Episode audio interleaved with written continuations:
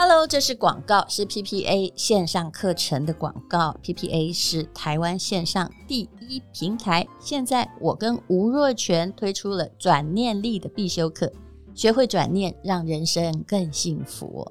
人在江湖走哦，到处都是风雨。你有没有这样的感觉？而且啊，高风险高报酬。当你站得越高，你看到的风阻。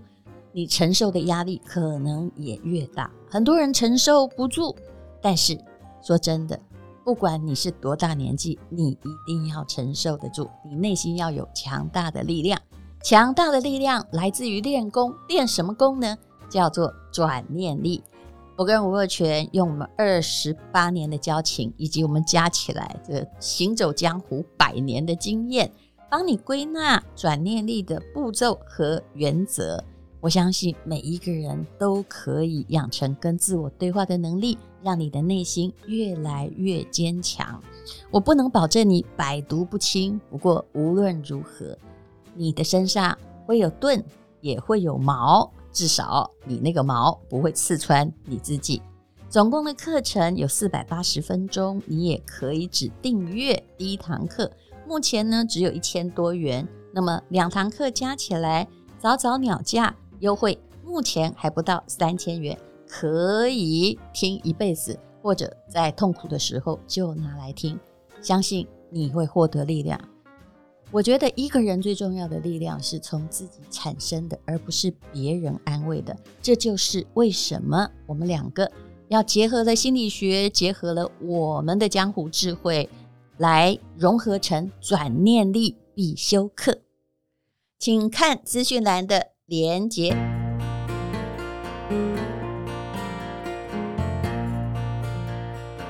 今天是美好的一天。欢迎收听人生实用商学院。我今天要讲的是放下你的固执，有助于你的投资。现实生活中，你是不是常常有一种感觉？怎么这个股票涨了，我竟然没有赚到？其实这是一种心理偏误。这跟我们的完全坚持己见有关系。当你太坚持己见的时候，你就会只看到你自己角度的事情，而忽略了宏观的看法。为什么会有这样的状况呢？那又如何克服这样的心理偏差？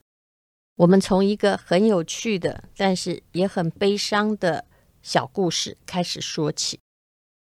据说，在十九世纪的时候，有一个很年轻的贵族在海难事件中就不见了。他妈妈非常着急，从来不肯放弃找他，一直找了十二年。可是，因为大家都知道这个贵族妈妈很有钱，她在找孩子。有一天呢，这位贵族太太突然接到来自澳洲的一封信。这封信上写着：“我就是你失踪的孩子。后来呢，因为船难流落到澳洲。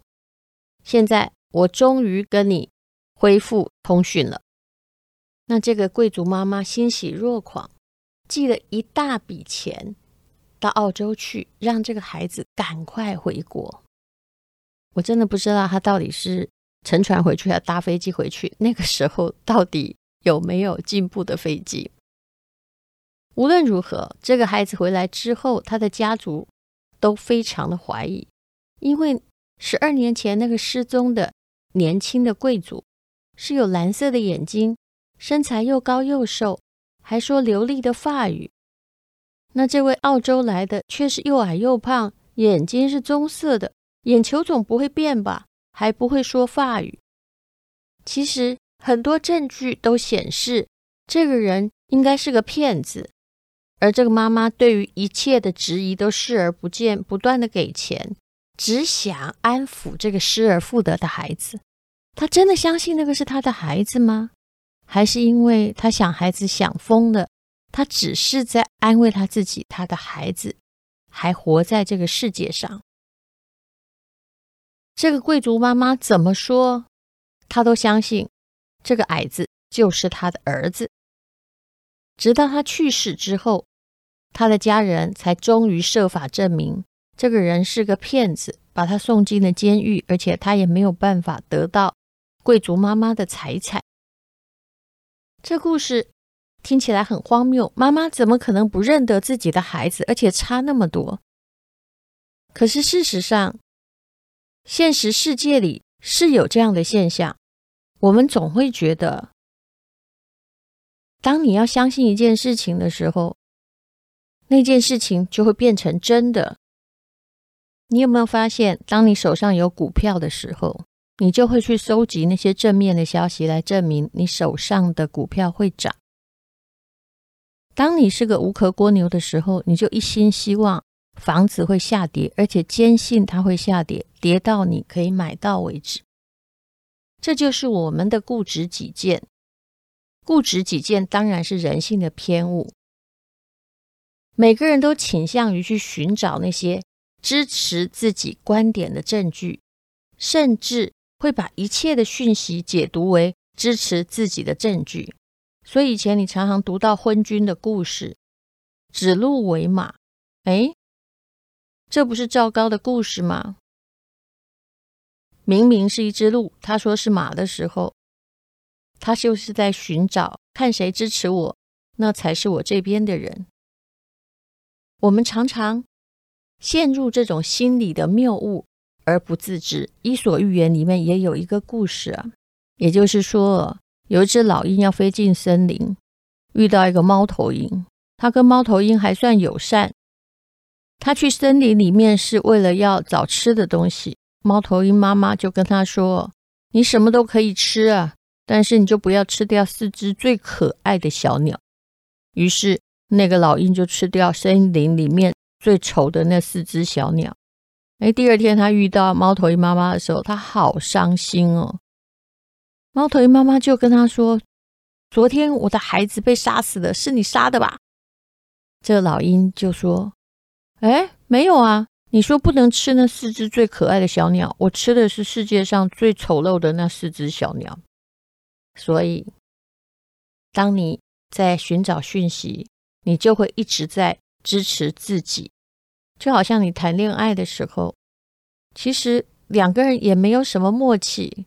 也许他就是你喜欢的星座，他跟你一样到咖啡厅都点拿铁咖啡，这只是一个偶发的事情。但如果你喜欢这个人，你就觉得他跟你是天作之合。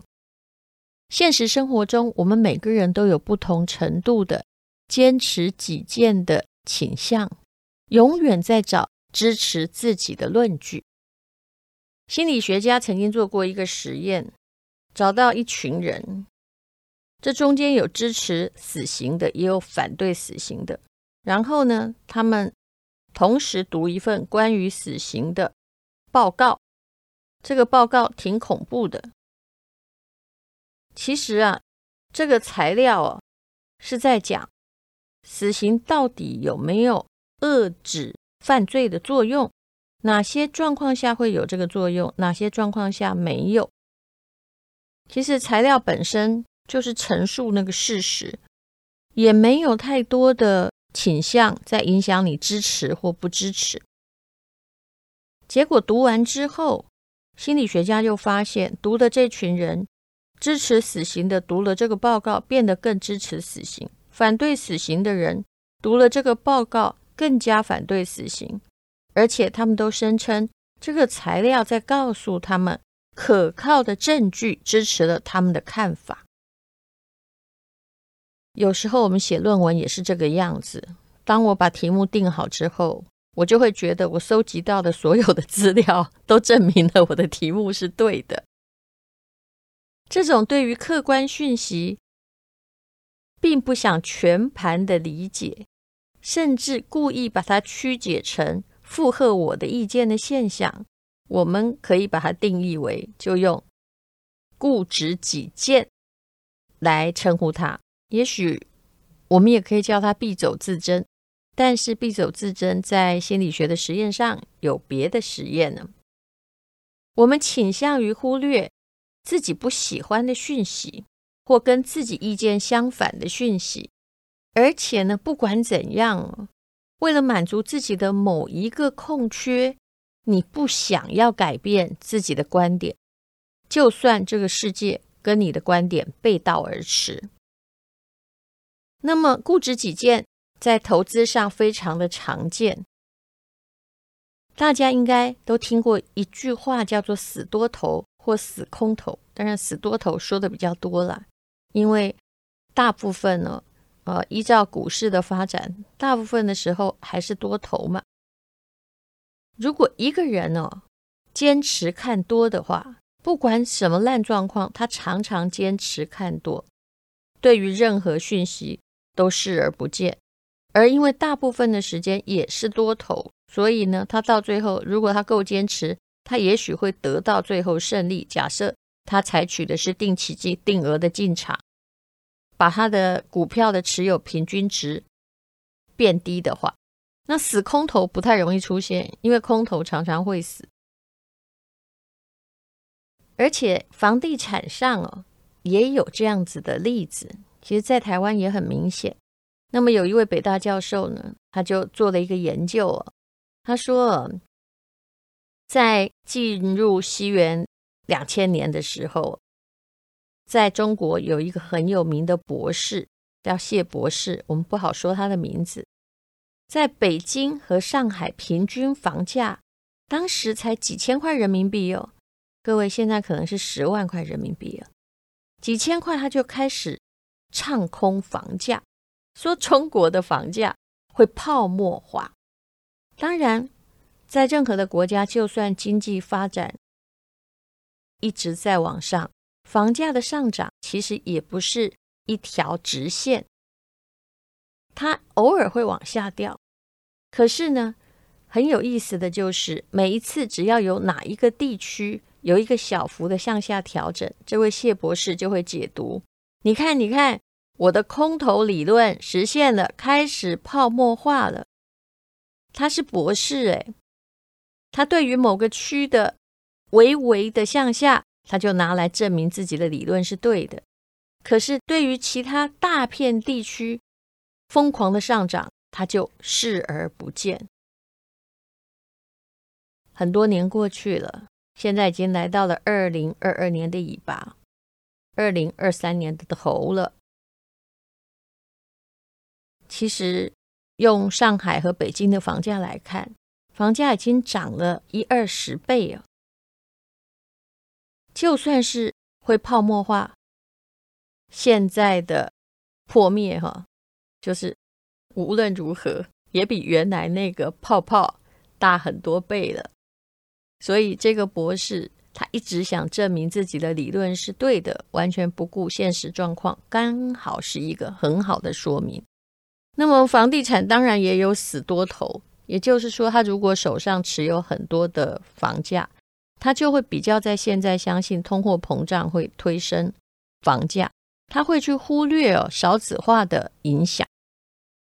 当然，我认为一个地区的房子，就算在台湾，台湾的面积并不是很大，可是也是不能一概而论的，还是有好的地点、好的就业都市，以及比较边缘的地方。那么，会在金融市场上、投资上显现出最固执己见倾向的，到底是谁呢？也许你会说，可能是散户，但是事实上呢，市场上那些看起来很专业的金融分析师，据研究更强烈的显示这种固执己见的陷阱。比如说，你常常看到啊、某一些知名的分析师的报道，他们常常会写对股价的预测和推荐。有的人就是财经记者，到底要买入还是卖出，还是说要持有？电视的股市老师应该也算是这样的类型。那么，有一位金融学专家哦，叫詹姆斯·莫尼特，他做了数据分析。他分析的当然是美国的。他说呢，分析师们对于公司利润的预测，通常是比较落后，而不是领先于公司的实际利润。这句话怎么说呢？也就是他们呢、啊，其实是在某一个公司的利润已经宣布了之后，才开始调整自己的预测，而并不是真正的预言家。后来他才发布。那请问这样子，他干嘛要预测呢？美国市场是这个样子。那么，呃，据我的同学朋友表示，中国市场更加如此。中国有很多的分析师，擅长的不是预测，而是呢，他们呢去看公司的情况，才去啊、下一个推论。所以你去看分析师们的判断，宏观的预测一般和当月的那个公司已经。或者是政府已经发布的宏观预测高度相关，所以大家都是看了人家的业绩才做出预测，因而你不要太相信那个预测。而且他们蛮奇妙的，也就是如果啊上一季啊在还没有业绩发表的时候，他们其实是给出的是卖出卖出这个股票。就算这公司发生了很大的变化，有很好的消息来的，他大概也不会马上改变，他会稍微变一下，他会说啊，那么我们把卖出哈、调整为减持啊，因为他不能说我把卖出调整为持有啊，大量持有，那这样子不是打自己的巴掌吗？就是要给自己也留下空间跟面子。这样你就可以了解为什么零七零八年雷曼兄弟债会这么严重，因为其实没有人真正预测到状况。市场一片大好的时候，大部分都没有办法唱哀调；而在市场已经大大变坏的时候，大家也并不愿意大幅度的调整自己的看法，承认自己是错的。这些对于新的讯息的反应很迟缓。还有反应不足，也是专业人士固执己见的产物。那么后来呢，就会慢慢的影响了所有人的投资行为。而且有些人，如果他一直在看分析师的报道的话，他就会很无辜的遭到了损失，因为他的信任。那么，怎么样才能够不要变成一个固执己见的人呢？这又要讲到我们常讲的沉没成本的问题，也就是你可不可以不要一直在想，哎呀，我过去哦，这个股价是怎么样的，然后现在的呃股价是怎么样的？如果你一直觉得你的台积电买在六百块，那么你也一定会希望它慢慢的超过六百，你才要放，对不对？而且超过六百，你可能还不会放，因为你会觉得你赚的还不够多。什么叫做沉没成本呢？沉默不是 silent，是 sunk cost，就是已经沉下去的，就是不能够挽回的成本还有费用。我们为什么会固执己见呢？因为当我们的脑袋在形成观点的时候，我们已经费了很多的时间精力。也许还花了钱，所以你想一下就会发现，你手上有股票的人更容易在熊市里面亏钱，然后没有股票的人在牛市，牛市就是股票往上涨的时候很难赚钱。为什么呢？因为啊，如果你手上啊有股票，你就会相信它会涨。那即使市场一直往下掉，你就会死死的抱着。如果你手上没股票，那么当股票在上升的时候，你心里就在想：我看过它很低价的时候，现在一直上升了。可是当时它才多少钱呢？比如说台积电曾经七十六块，你买过了。当它在疫情之前到两百多块的时候。你还会希望它回到七十六块，好歹八十吧，再跌一点吧。所以在整个上涨的期间，你并没有持有股票，你一直在等一个掉下来的地方才想买，结果掉下来的地方没有等到，那哎，你后来在牛市中你就没有买了。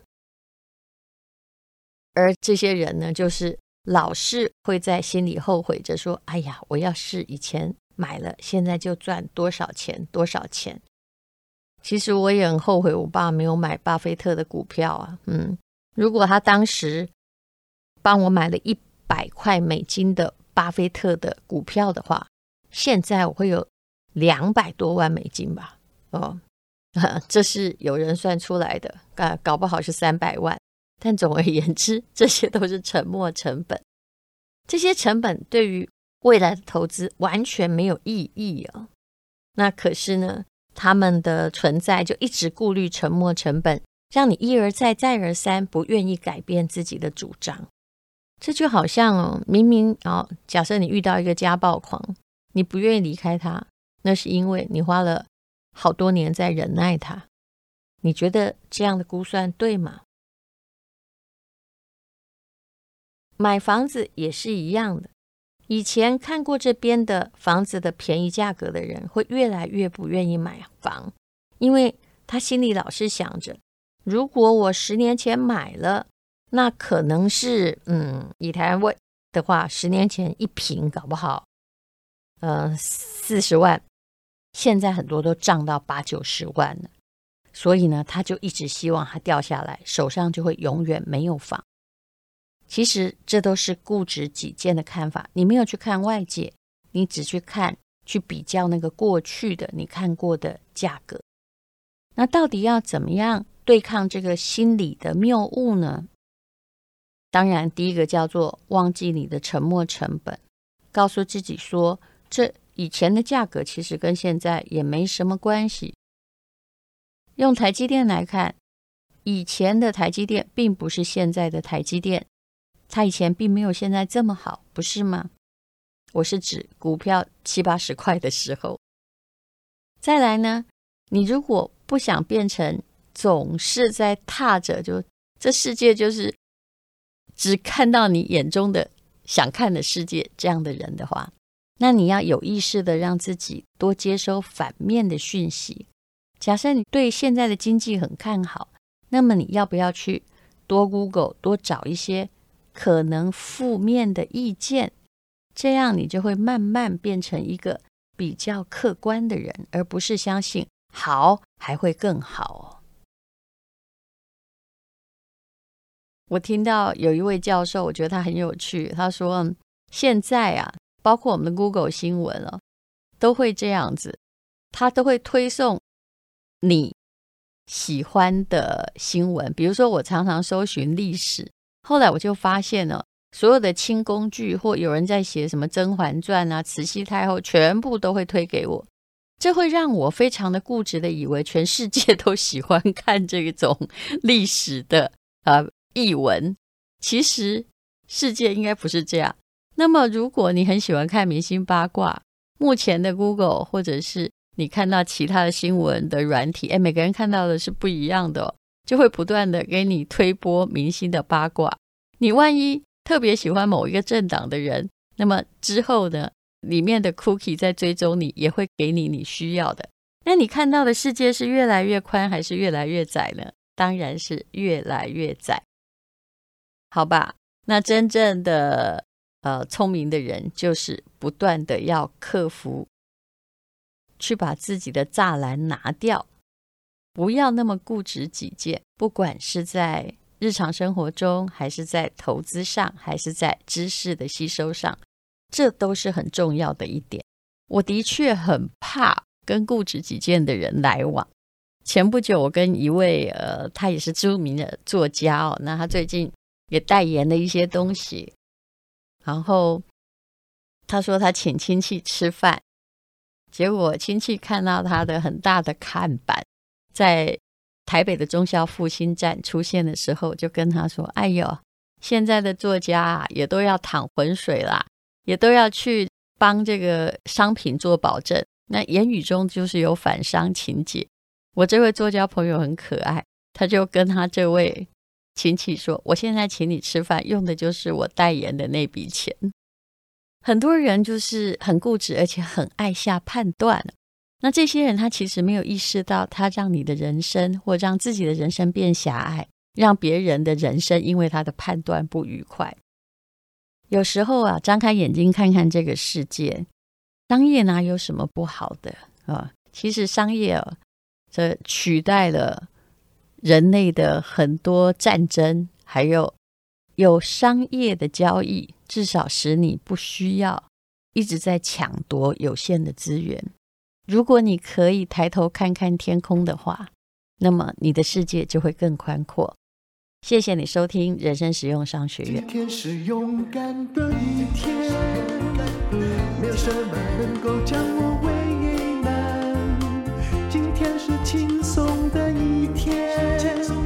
今天又可以，今天又可以好好吃个饭做爱做的事，唱我爱唱的歌，吃我想吃的饭，尽量过得简单。做爱做的事，唱我爱唱的歌，吃我想吃的饭，尽量过得简单，尽量过得简单。